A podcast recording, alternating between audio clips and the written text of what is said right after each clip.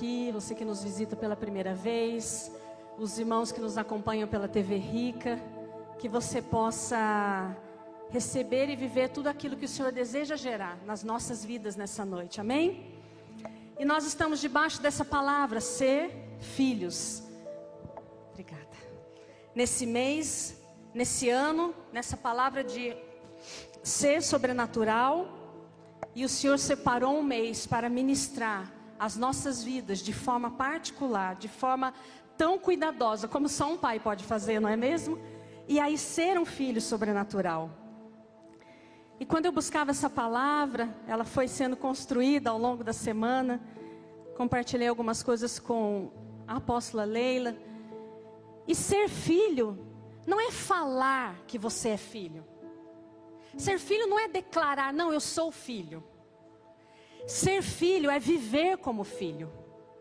E eu me lembro da apóstola Leila falando disso, né? É tão incrível ser filho, é tão maravilhoso ser filho, mas como às vezes nós temos resistências em desfrutar desse lugar de ser filho, desfrutar dessa maravilha e da plenitude de ser filho. Talvez você não, mas eu já tive muita.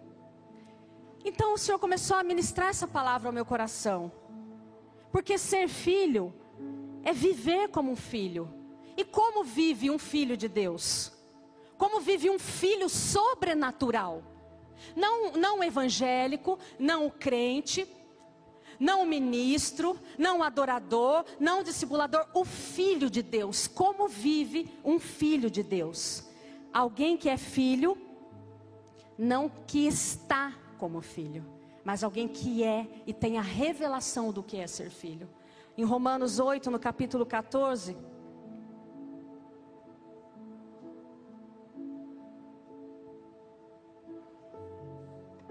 A palavra de Deus diz assim: porque todos os que são guiados pelo Espírito de Deus são filhos de Deus. Todos os que são guiados pelo Espírito são filhos de Deus. Você perceba que a palavra fala de guiar, e guiar tem a ver com ouvir a voz. Portanto, quem é filho é aquele que ouve e obedece. Porque só pode ser guiado quem ouve e quem obedece. Só pode ser guiado pelo Pai aquele que ouve e obedece. E você começa a ver a construção que o Senhor tem feito conosco. No mês de janeiro ele falou sobre obediência. E agora ele vem falar sobre ser filho. Ser obediente e ser filho, porque são os dois componentes de você ser guiado pelo Espírito que em você habita. Porque você pode portar a vida do Espírito, você pode verdadeiramente ter recebido ao Senhor como seu Salvador, mas ser guiado por essa vida passa em ouvir e obedecer. E o Senhor me perguntou, e como começa por aqui nas nossas vidas e chega a vida de vocês, eu também pergunto a vocês aquilo que ele me perguntou. Que voz você ouve? Que voz você tem ouvido? Irmãos, eu tenho 17 anos que eu entreguei minha vida a Jesus. Eu sou uma ministra. E o Senhor me surpreende com essa pergunta: Que voz você tem ouvido? Que voz tem te guiado? Senhor, é óbvio que é a tua voz. A tua voz me conduziu até aqui. E o Senhor ministrava assim: No ano em que eu digo sobrenatural e filho sobrenatural, você tem ouvido isso? E isso tem guiado a sua vida? Até aqui você foi guiada pela minha voz. Até aqui você ouviu a minha voz. Mas nesse tempo em que eu digo, um ano de experimentar o sobrenatural de uma forma profunda, o ano de viver o ser filho de uma forma intensa, com a revelação do que nós somos nele, é essa voz que tem te guiado? Porque os que reconhecem como filhos, o que se reconhecem, o que são filhos, eles cuidam do dos negócios do pai. Qual é a característica de um filho que é guiado pelo Espírito? Eu cuido dos negócios do meu pai. Se eu ouço a voz dele, se eu obedeço a voz dele, então eu cuido dos negócios dele, porque ele me guia. E quais são os negócios do meu pai? Quando eu olho para o meu casamento, quando eu olho para as minhas filhas, quando eu olho para o meu ministério, quando eu olho para o meu trabalho, quando eu olho para a minha vida, tudo que faço, eu entendo que tudo isso são os negócios do meu pai. Então eu não posso administrar nada na minha vida sem ouvir a voz dele e obedecer a voz dele. Porque se é a voz dele que me comanda, tudo que eu faço, eu faço tratando como negócio dele, em que eu administro. Amém? Vocês estão comigo aqui? E o Senhor dizia: Vocês não receberam o espírito que vos escravize novamente com medo. Quando vocês se tornam filhos, vocês não receberam esse espírito que vos escravize de novo sob o medo, sob o jugo do medo. Mas vocês receberam o espírito que os torna filhos por adoção. E nós já fomos ministrados acerca disso. Não é a adoção de alguém que estava fora, como nós conhecemos, que não fazia parte de uma família e aí é trazido pa para uma outra família mas é a adoção daquele que se tornou filho e que em um dado momento de maturidade ele reconhece como filho. Então, nesse lugar, nós podemos cuidar dos negócios do Pai. E o Senhor dizia: ser filho sobrenatural é se reconhecer como filho. Porque o Senhor já nos disse: Eu vos fiz filhos, eu os tornei filhos, eu os adotei e não vos dei o espírito de medo, mas o espírito de filhos. Mas o Senhor perguntava: Você se reconhece filha? Eu reconheço você como filha. Eu te tornei minha filha. Eu te reconheço como filha. Mas você se reconhece como filho? Nas diversas áreas das nossas vidas e diante dos desafios que nós vivemos dia a dia, você se reconhece com a mente de filho, com o pensamento de filho, sendo guiado pelo pai, ou muitas vezes opera a mente escrava, sendo guiada pelo medo. E aí eu me vi em algumas situações, sendo guiada pelo medo. Sou filha, ele habita em mim, mas em algumas áreas, o que guiava era o medo. E você pode se perguntar nessa hora, você que é filho, você que recebeu o Espírito que te adotou, que te reconheceu como filho. Em que áreas da sua e da minha vida, na hora do desafio, da circunstância, o que se levanta é esse espírito que nos escraviza debaixo do medo. Porque não foi nesse espírito que o Senhor nos adotou, não foi esse espírito que nós recebemos. E eu creio que nesse mês de ser filho, o Senhor começa a ministrar as nossas vidas e derrubar algumas muralhas, algumas fortalezas que ainda nos impedem de ser um filho sobrenatural e de viver o sobrenatural dele para as nossas vidas. Amém? Você está aqui comigo? E aqui, irmãos, eu não falo de pecado. Apenas eu não falo de algumas áreas em que você se reconhece que estão sob escravidão do pecado. Talvez seja.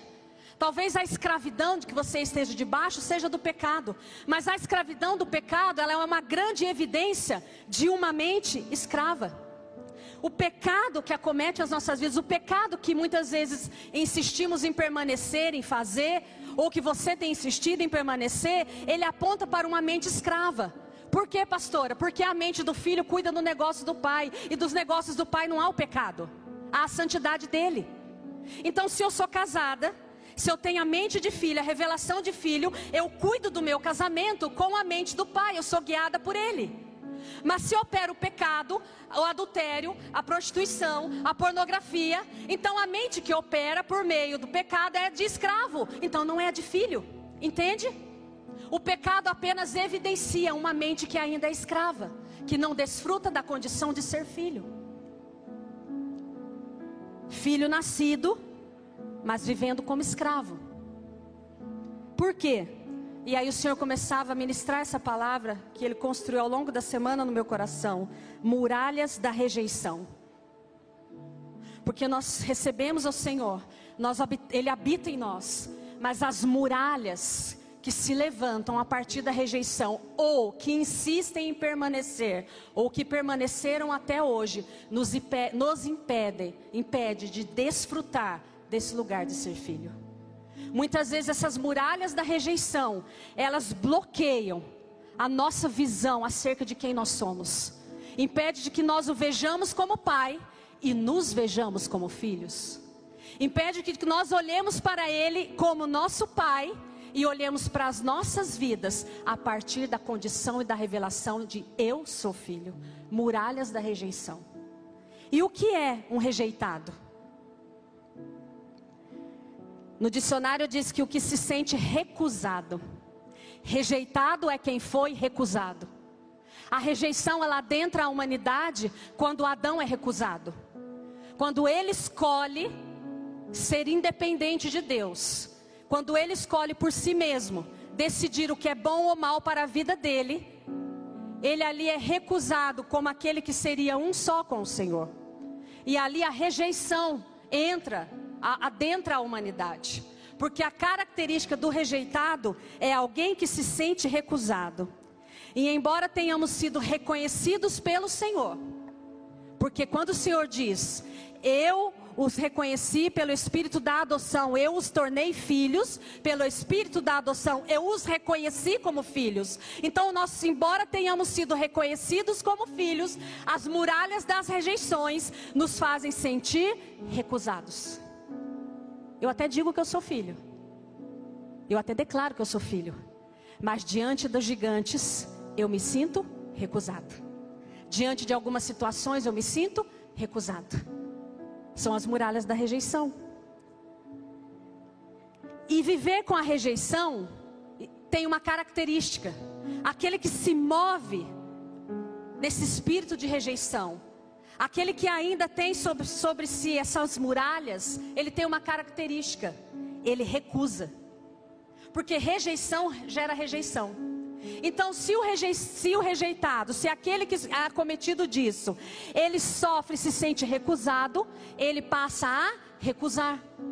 Ele recusa aceitar, ele recusa se submeter, ele recusa se a ouvir, ele recusa considerar, ele se recusa a admitir e ele se recusa a receber amor, correção, direção a barreira da rejeição colocada sobre as nossas vidas, que nos comunica que nós somos recusados, faz com que nós cotidianamente, diante do amor do Pai, diante da paternidade, nós recusemos.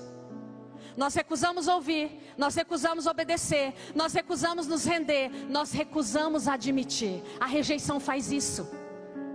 A rejeição diz: você não vai você não vai receber, você vai recusar. E como nós nos sentimos rejeitados e recusados, nós começamos a recusar aquilo que o Pai traz diante de mim.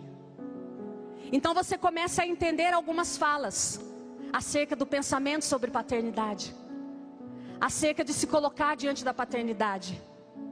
Porque aquele que é cometido pela rejeição, ele começa a recusar qualquer forma da expressão do amor do Pai, pela muralha posta sobre a sua vida. Vocês estão aqui? Amém? Recusa receber o amor. Você já viu gente que recusa receber amor? Eu tinha uma dificuldade. No começo eu ficava meio desconfiada. Qual será que é o interesse, né? Já viu gente que pensa assim? Nossa, está agradando muito, tá? Qual tá interessado em quê? No dinheiro eu sei que não é né? Isso aí eu tinha, tinha certeza. O que será?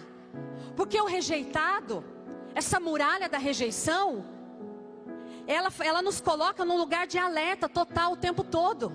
Sempre uma segunda intenção. Sempre há uma segunda intenção. Por quê? Porque como eu me sinto recusado, eu já parto do pressuposto que eu vou recusar. Então, se você demonstra algum afeto, alguma intenção, eu já recuso eu já me coloco numa posição de defesa e de recusar aquilo. Recusa a bênção, recusa amor, recusa orientação. Tem alguns adolescentes aqui. A muralha da rejeição, ela faz com que você recuse a correção do seu pai e da sua mãe. Essa muralha sobre as nossas vidas, sobre o nosso coração, ela faz com que você recuse a correção, porque você não entende a correção como um ato de amor. Como você se sente recusado, qualquer palavra que venha nessa direção, você imediatamente rejeita. Rejeição gera rejeição. E como essas muralhas são construídas? Como essas muralhas são estabelecidas nas nossas vidas? Uma vez que nós já fomos reconhecidos como filhos. E aí, eu. Quantos já leram aquele livro, Livres da Vergonha, da Christine Kane? É isso, né? Christine Kane, é o nome dela. Eu recomendo a você, leia esse livro. Homem, mulher, ele está disponível ali na loja do sonho. E, é, e quando eu li esse livro, ela trazia um cenário interessante das muralhas. Ela falava das muralhas de Jericó. O povo estava diante de chegar à terra prometida, depois de todo aquele tempo no deserto.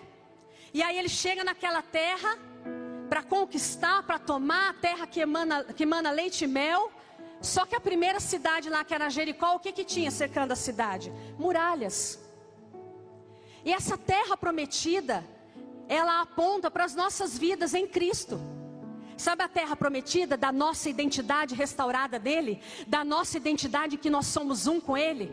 Sabe aquela terra prometida de que a mente dele está sobre nós, de que o nosso espírito está mesclado com ele e a paz dele, a justiça, o reino habita em nós? Essa é a terra prometida.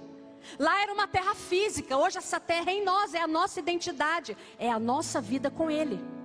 Então ela faz essa analogia. E aí quando você, eles olham a terra prometida que eles estavam para adentrar, ela era cercada por muralhas. Os estudiosos dizem que as muralhas eram intransponíveis. Muralhas de tijolos de argila, com mais ou menos 10 metros de altura por 2 de largura. Você pensa você chegando para conquistar a terra e a terra nessa, nessa condição, e tudo fechado lá dentro, aquele povo todo trancado, porque havia notícia de que os israelitas estavam chegando. Então a cidade foi trancada, e eles com espadas, diante de uma muralha intransponível, e além da muralha havia um fosso. Você consegue ver o quadro? Um fosso, uma muralha de 10 metros por 2 de largura, estima-se. E quantas vezes nós nos vemos assim em situações? Quantas vezes o Senhor nos coloca em situações, o Senhor nos desafia.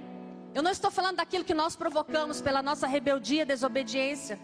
Mas eu estou falando quando você entende esse processo de ter a revelação de Cristo em você.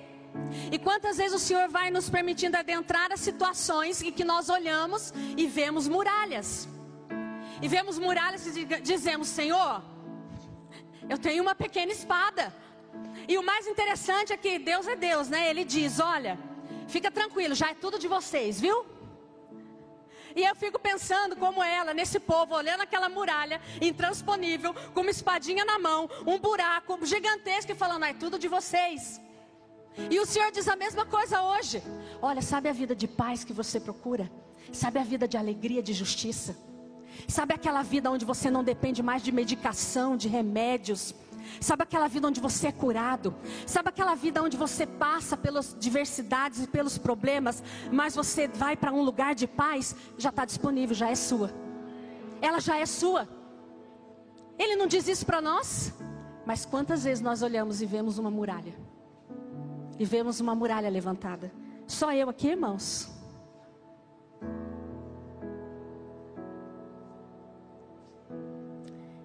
2 Coríntios 10, 4, 5 diz assim: Porque as armas da nossa luta não são terrenas, e sim poderosas em Deus, para destruir fortalezas, anulando nossos sofismas e toda altivez que se levante contra o conhecimento de Deus, e levando cativo todo o pensamento à obediência de Cristo. Essas muralhas, quando elas são construídas, a partir dessa rejeição, elas precisam ser destruídas, porque elas são fortalezas, sofismas, mentiras que vão se fundamentando nas nossas mentes como verdade. Sabe o que é um sofisma? É um argumento contra a verdade de Deus sobre nós. Então a palavra de Deus diz que as nossas armas nessa luta, nessa milícia, elas não, não são terrenas. As nossas armas são poderosas em Deus para destruir fortalezas, anulando os sofismas. O sofisma é um argumento construído na nossa mente que contraria a verdade de Deus, ou seja, uma mentira. Então Deus diz: Eu reconheço vocês como filho. E a rejeição diz: Não, você não é filho. A nossa história diz: Você não consegue, você não pode. E isso cria um sofismo, uma estrutura, uma fortaleza na nossa vida, na nossa mente, e nós acreditamos nesses sofismas. E a palavra diz que essas fortalezas construídas a partir dessas mentiras que são tidas como verdade, elas têm que ser destruídas. E eu creio que esse é o tempo do Senhor destruir essas fortalezas que têm nos impedido de viver esse lugar de plenitude. Então nós ouvimos sobre quem Deus é, nós ouvimos sobre quem Ele diz que nós somos, mas cada verdade esbarra na fortaleza da rejeição. na nossa mente e que nos impede de ver como filho, de desfrutar como filho e de ser filhos sobrenaturais. E aí é muito interessante o testemunho dessa autora. E ela fala que ela ela é grega e ela foi morar em outro país. Ela foi morar na Austrália, já pequena, ainda pequena com a sua família. E ela foi vítima de xenofobia, de preconceito contra o estrangeiro. E ela conta que ali no jardim da infância, por volta de 4, 5 anos, a mãe prepara a lancheira, a mãe põe o lanche e ela vai feliz para a escola. E ela chega na escola, ela chega no jardim de infância. Ela chega na pequena idade. E aqueles coleguinhas começam ali então, quando ela abre a lancheira que a mãe havia preparado, aquela mãe grega, com aquela alimentação característica, tinha um lanche que ela apreciava muito, mas era um queijo de um cheiro muito forte. Então, quando ela abre a lancheira na hora do lanche com seus amigos, dois amigos em específico começam a falar: que fedido, que nojo, e começam a dizer coisas a ela a partir do lanche. E aqueles dois coleguinhas conseguem angariar ali a fala de todos daquela sala.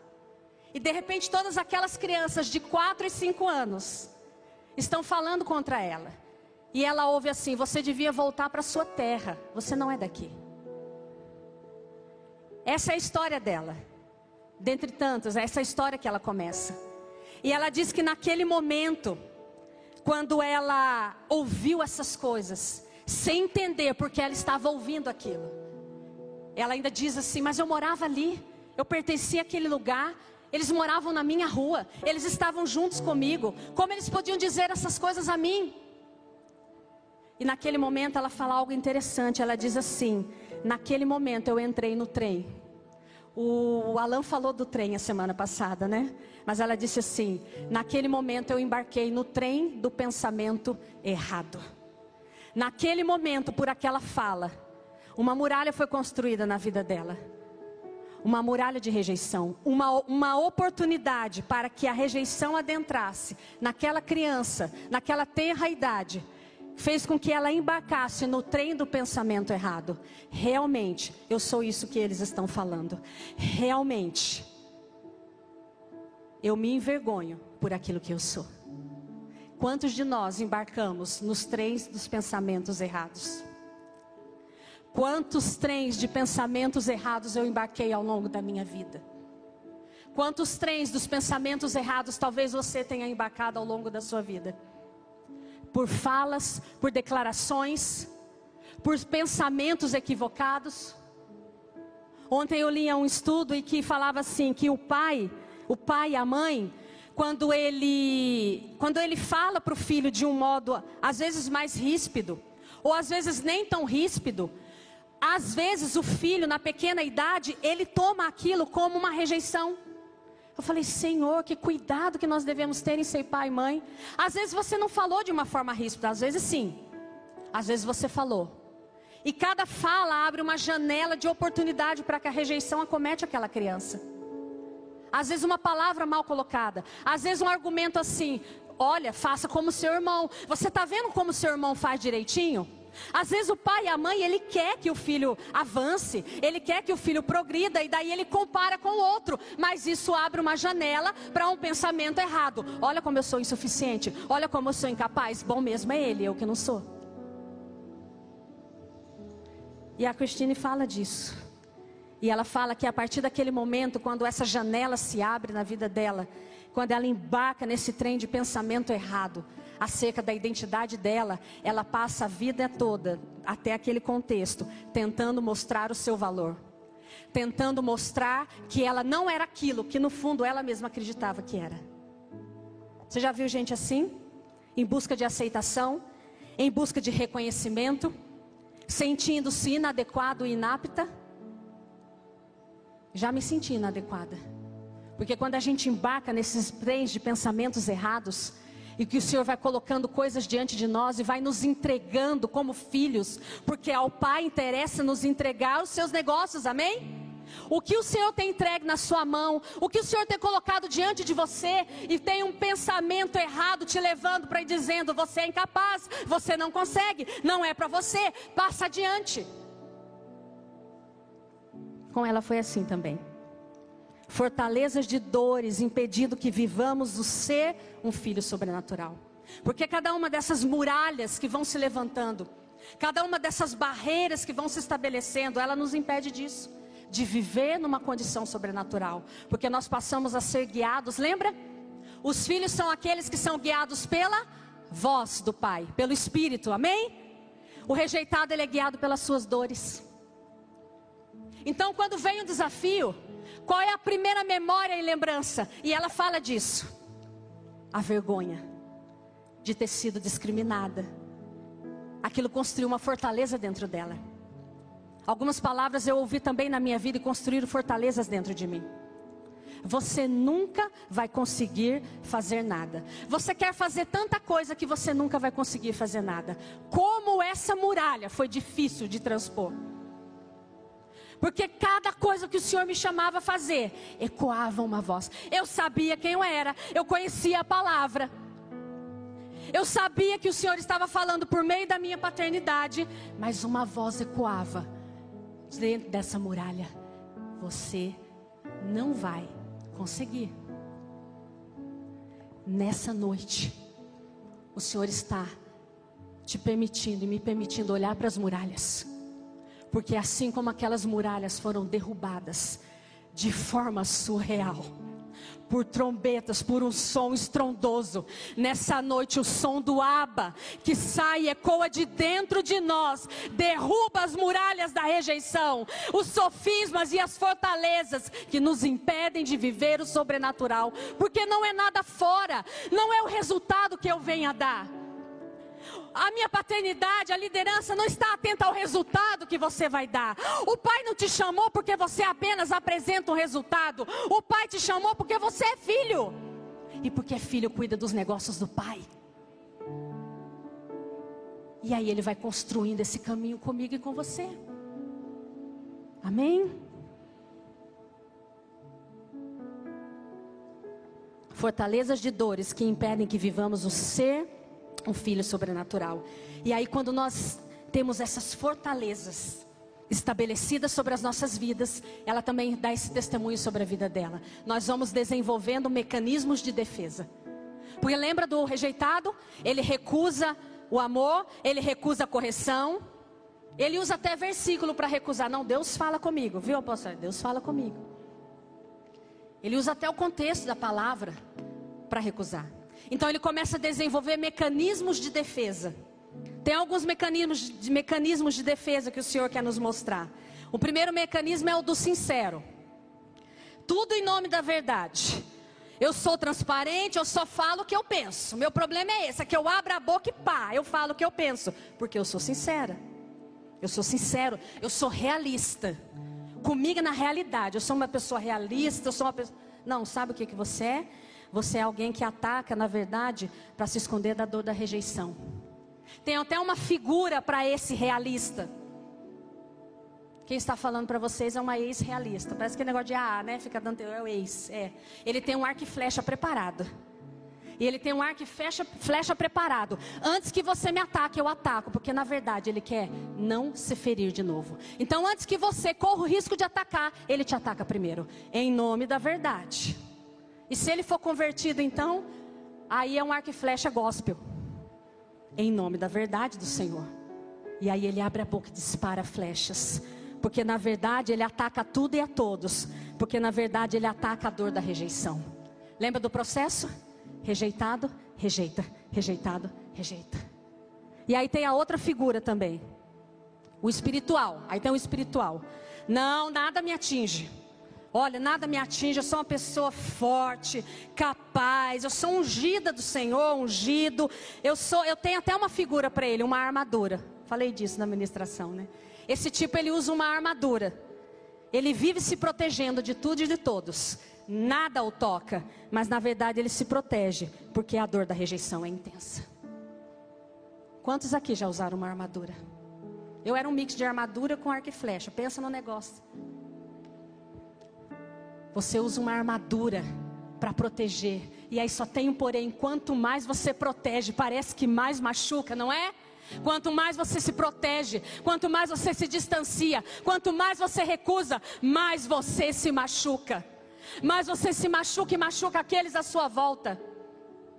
E aqueles que estão tão próximos, e aqueles que foram destinados a experimentar a nossa família, normalmente são aqueles que são os mais machucados por alguém que se move na dor da rejeição. E aí, olha que interessante o cenário. O Senhor vai construindo a história com ela. Ela conhece o Senhor. A vida dela vai sendo transformada. E aí ela casa-se. Depois eu, falo com vocês de novo. Leia esse livro. Retomo com vocês. Leia. E aí, quando é um testemunho incrível de vida. E aí, quando ela se casa, ela tem a filha. E aí, a filhinha dela tem cinco anos. E aí, a filha dela vai para o jardim da infância. E aí, a filha dela ouve assim no jardim da infância de uma coleguinha, de um coleguinha. Você é burra e feia. E aí a filha chega e conta isso para ela. Quantos de nós que somos pai e mãe, quantos são aqui pais? Quantos são pais? Quantas coisas que os nossos filhos trazem? E quando eles trazem, eu tenho três. E quando elas me trazem, dói muito mais em mim do que nelas. Se nós não tivermos o cuidado de derrubar essas muralhas, nós podemos construir muralhas no coração dos nossos filhos a partir da nossa ótica de dor. Porque quando nós derrubamos as muralhas da rejeição, entendemos quem, entendemos quem nós somos, nós estamos preparados para sermos rejeitados. Porque o mundo vai nos rejeitar, o nosso Senhor já nos avisou disso. Nós seremos rejeitados na escola, nós nos trabalhos, nós somos esse povo mesmo. E por que, que nós podemos ser rejeitados? Porque nós somos filhos. Então, como o filho já foi reconhecido pelo pai, ele não pode mais ser rejeitado pelo mundo. Aquilo que o mundo tenta produzir de rejeição já foi levado, porque nós somos filhos. Mas quando nós não temos essa revelação, esse entendimento, nós corremos o risco de construir barreira nos corações dos nossos filhos a partir das nossas fortalezas. Nós que trabalhamos com educação e com crianças, quantas fortalezas nós já vemos nos corações dos filhos. E quando nós vemos algumas frases que são ditas, e quando nós vemos algumas falas, são simplesmente a, ev a, evidência de uma fortaleza que não veio daquela criança, mas muitas vezes da ótica de um pai e de uma mãe, que lança palavras a partir da sua dor e torna uma fortaleza na vida do seu filho. Fortalezas de inveja, de comparação fortalezas a partir de uma ótica de que foi rejeitado na escola e ali aquilo dói em você como ela. Qual será a fala dela? Você consegue perceber? Que de repente aquela mulher, que foi aberta aquela porta na vida dela, daquele trem do pensamento errado, vê a filha na mesma situação. Qual foi a sua e a minha resposta quando nós vemos os nossos filhos nas mesmas situações que nos feriram? Eu já tive a oportunidade de ver as minhas filhas em situações que me feriram. E aí, sabe o que eu tive a oportunidade de ver? Que não fez a mínima diferença para elas. Que o problema estava em mim. Quantas vezes minhas filhas traziam alguma coisa, algum acontecimento na escola e aquilo doía em mim, porque havia ainda uma fortaleza em mim e não tinha significado para ela. Pai e mãe, nós precisamos nesse momento de uma sensibilidade do Senhor, ouvir a voz dele, para que o nosso coração seja curado e nós não transfiremos essa fortaleza para a vida deles. Porque senão nós corremos o risco de estabelecer esses sofismas, coisas que são mentiras, que são ditas e que se tornam como verdades.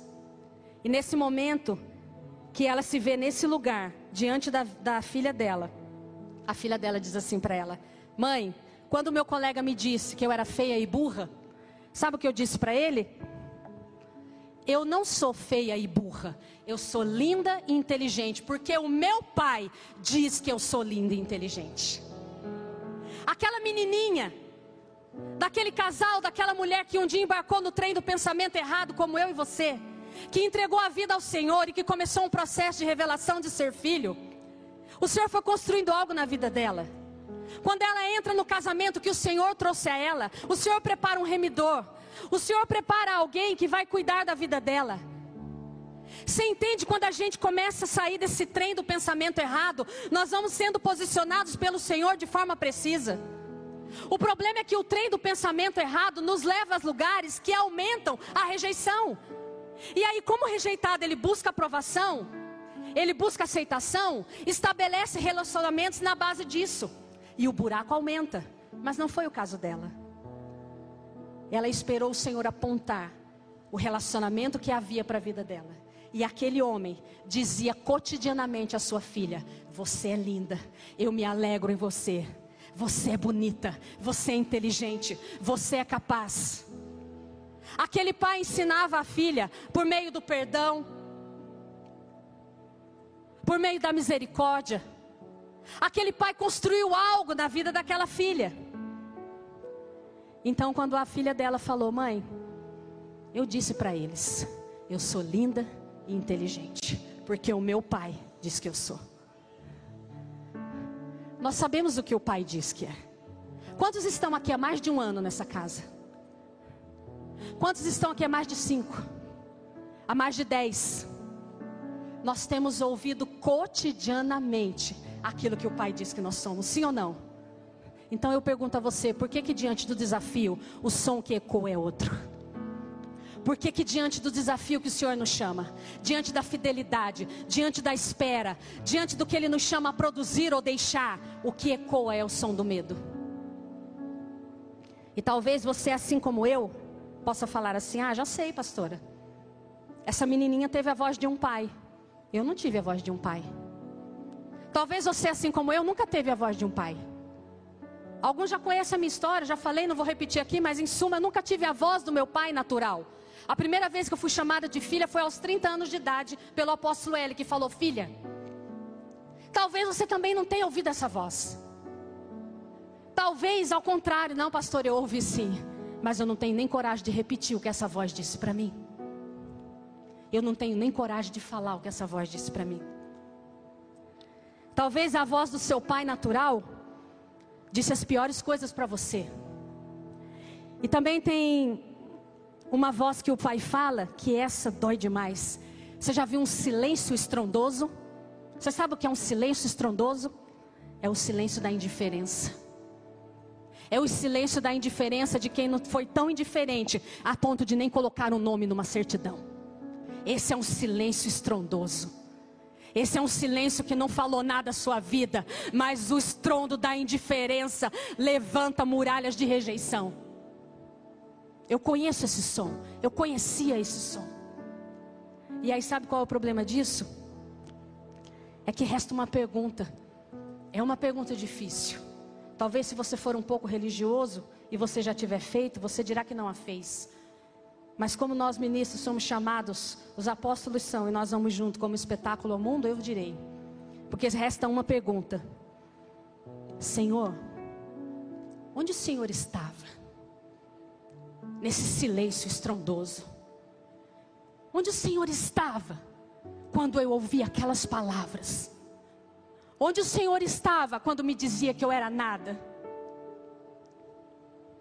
Sempre vai chegar nesse lugar. Por quê? Porque a rejeição de um pai natural nós transferimos para Deus. O Senhor não estava vendo, o Senhor não interviu. Eu já fiz essas perguntas ao Senhor. E o Senhor me levou em Isaías 53. Não precisa pôr no telão. Pode, deixa sem colocar, por favor. E o Senhor me levou a um texto que é conhecido de todos nós, Sempre que alguém está doente, a gente ora ele, né? Verdadeiramente ele levou sobre si. E eu queria que que você pudesse, que eu pudesse ministrar aquilo que o Senhor ministrou ao meu coração. Porque ele disse assim: que o caminho de rejeição em que essas muralhas são erguidas, nas minha, na minha e na sua vida, é um caminho que Jesus percorreu. Jesus percorreu esse caminho de rejeição. E se você ouvir aquilo que está em Isaías 53, diz assim: Quem creu na nossa mensagem?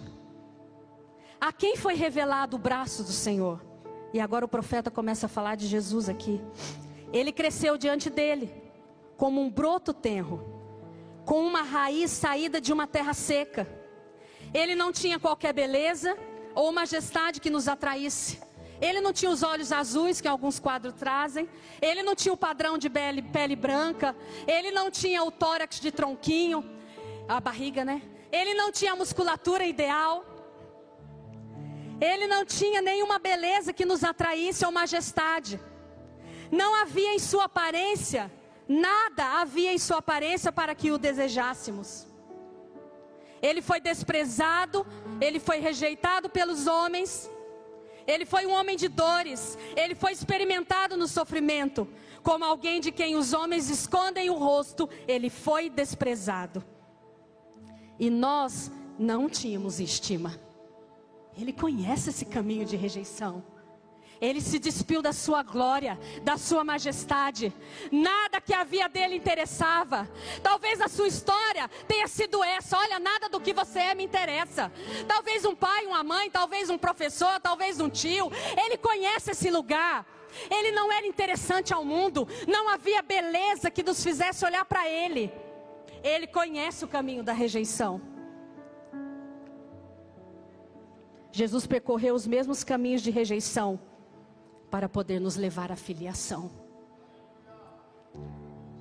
Ele percorreu os mesmos caminhos e nos levou nesse lugar. E se você continuar lendo a partir do 5, diz assim: Mas ele foi transpassado por causa das nossas transgressões ele foi esmagado por causa das nossas iniquidades. O castigo que nos trouxe a paz estava sobre ele, e pelas suas feridas fomos sarados. Eu acho que eu pulei aqui, né? No 4. Certamente ele tomou sobre si. Eu parei no 3. E nós o tínhamos em estima, a partir do 4. Certamente ele tomou sobre si as nossas enfermidades, e sobre si levou as nossas doenças. Contudo, fala assim comigo: contudo, nós não o tínhamos, não o considerávamos, contudo, nós o considerávamos castigado por Deus, por Deus afligido, atingido e afligido. E o Senhor ressaltou essa, essa esse versículo no meu coração. Porque quando eu lia e já reli Isaías algumas vezes, eu sempre pensava naquele momento em que ele foi castigado, em que aquelas lanças transpassaram o corpo dele, em que aquelas chibatadas, né? Você assiste até o filme A Paixão de Cristo. É forte visualizar aquilo. É forte ver como o corpo dele foi transpassado, como o corpo dele foi moído, não é? Por todas aquelas dores. E o Senhor me trazer algo que talvez para você, você já saiba, você já conheça, mas isso me constrangeu muito. Porque quando nós olhamos aqui, fala assim: contudo, nós o consideramos castigado por Deus. Com tudo, ele, tudo isso que ele padeceu, com tudo isso que ele sofreu, o profeta diz algo interessante. O profeta diz que nós olhamos isso e dizemos: Olha, ele foi castigado por Deus, você viu? As pisaduras, as machucaduras, o castigo dele, ele foi castigado por Deus. O profeta descreveu como nós veríamos a aflição de Jesus, porque na verdade nós vemos a nossa aflição, somos castigados por Deus. E é por isso que na hora naquele momento eu estava só. E é por isso que naqueles momentos eu me pergunto onde o Senhor estava. Mas diz assim, mas não fala mais forte, mas mas diz assim, ó. Mas ele foi transpassado por causa das nossas transgressões. Ele foi esmagado por causa das nossas iniquidades. O castigo que nos trouxe a paz estava sobre ele, e pelas suas feridas nós fomos curados. Sabe o que, que é, irmão? Não é que ele foi transpassado por uma lâmina, é que na hora do abuso, ele foi transpassado pela dor do abuso. É que na hora da palavra maldita, ele foi transpassado pela dor dessa palavra. É que na hora da rejeição, ele foi transpassado pelas dores. Ele foi transpassado por cada dor que eu e você sofremos. Ele foi transpassado por isso. Ele não foi diferente indiferente. Ele não foi indiferente, ele foi transpassado, ele foi moído por cada dor que eu e você sentimos, por cada iniquidade, por cada ferida, por cada palavra. Ele não foi indiferente, ele tomou sobre si, ele viveu isso, ele tomou essas dores, ele foi moído pelas nossas dores. Ele conhece a dor da rejeição, porque ele foi transpassado por ela, por amor a mim e a você. E esse castigo que nos traz a paz, porque pelas suas feridas, porque ele foi moído e ele conhece a dor do que é ser deixado. Por essa ferida, eu e você fomos sarados, eu e você fomos curados, eu e você fomos feitos filhos. Ele não foi indiferente. Ele é o Abba. Ele conhece, ele conhece. Ele foi moído por isso. E ele foi moído com um propósito para nos tirar toda essa dor, porque ele tomou sobre ele. Coloque-se de pé.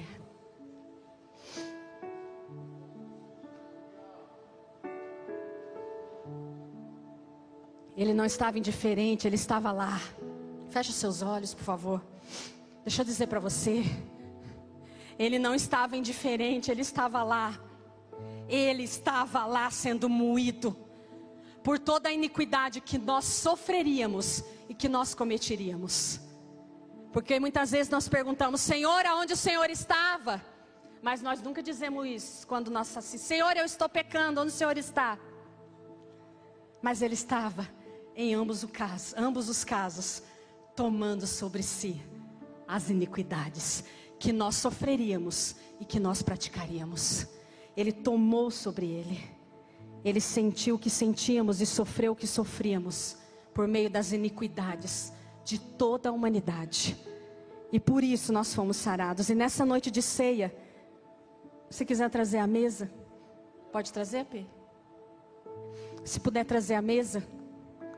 Essa mesa preparada como memorial desse lugar em que o corpo dele foi moído e que ele nos deu um novo corpo e uma nova vida. E nos conectou a ele como cabeça e nos fez parte do seu corpo. E nessa vida, nesse lugar, não tem mais fortaleza que nos impeça. Nesse lugar não tem mais muralha que bloqueie. Nesse lugar eu sou livre para viver a vida que Ele tem. Nesse lugar eu posso dizer, como aquela menina: O meu pai diz que eu sou linda, que eu sou inteligente. O meu pai diz que eu sou capaz. O meu pai diz: quando eu sou fraco, Ele me faz forte. Nesse lugar, nós conhecemos aquilo que o pai diz à nossa vida. Nesse lugar a nossa mente é renovada dia a dia. E nesse lugar nós podemos viver toda a verdade do Senhor acerca de quem nós somos. E nessa noite de memorial, nós relembramos isso. Nós relembramos que Ele tomou sobre si todas essas dores e essas muralhas, e que elas foram desfeitas naquele momento em que está consumado, está consumado. Nós somos os seus filhos, o seu amor não falhou, o seu amor não vai falhar, e a nossa resposta é somente adorar, porque Ele vive em nós, o nosso Aba, o nosso Pai. Amém? Apóstolo Hélio.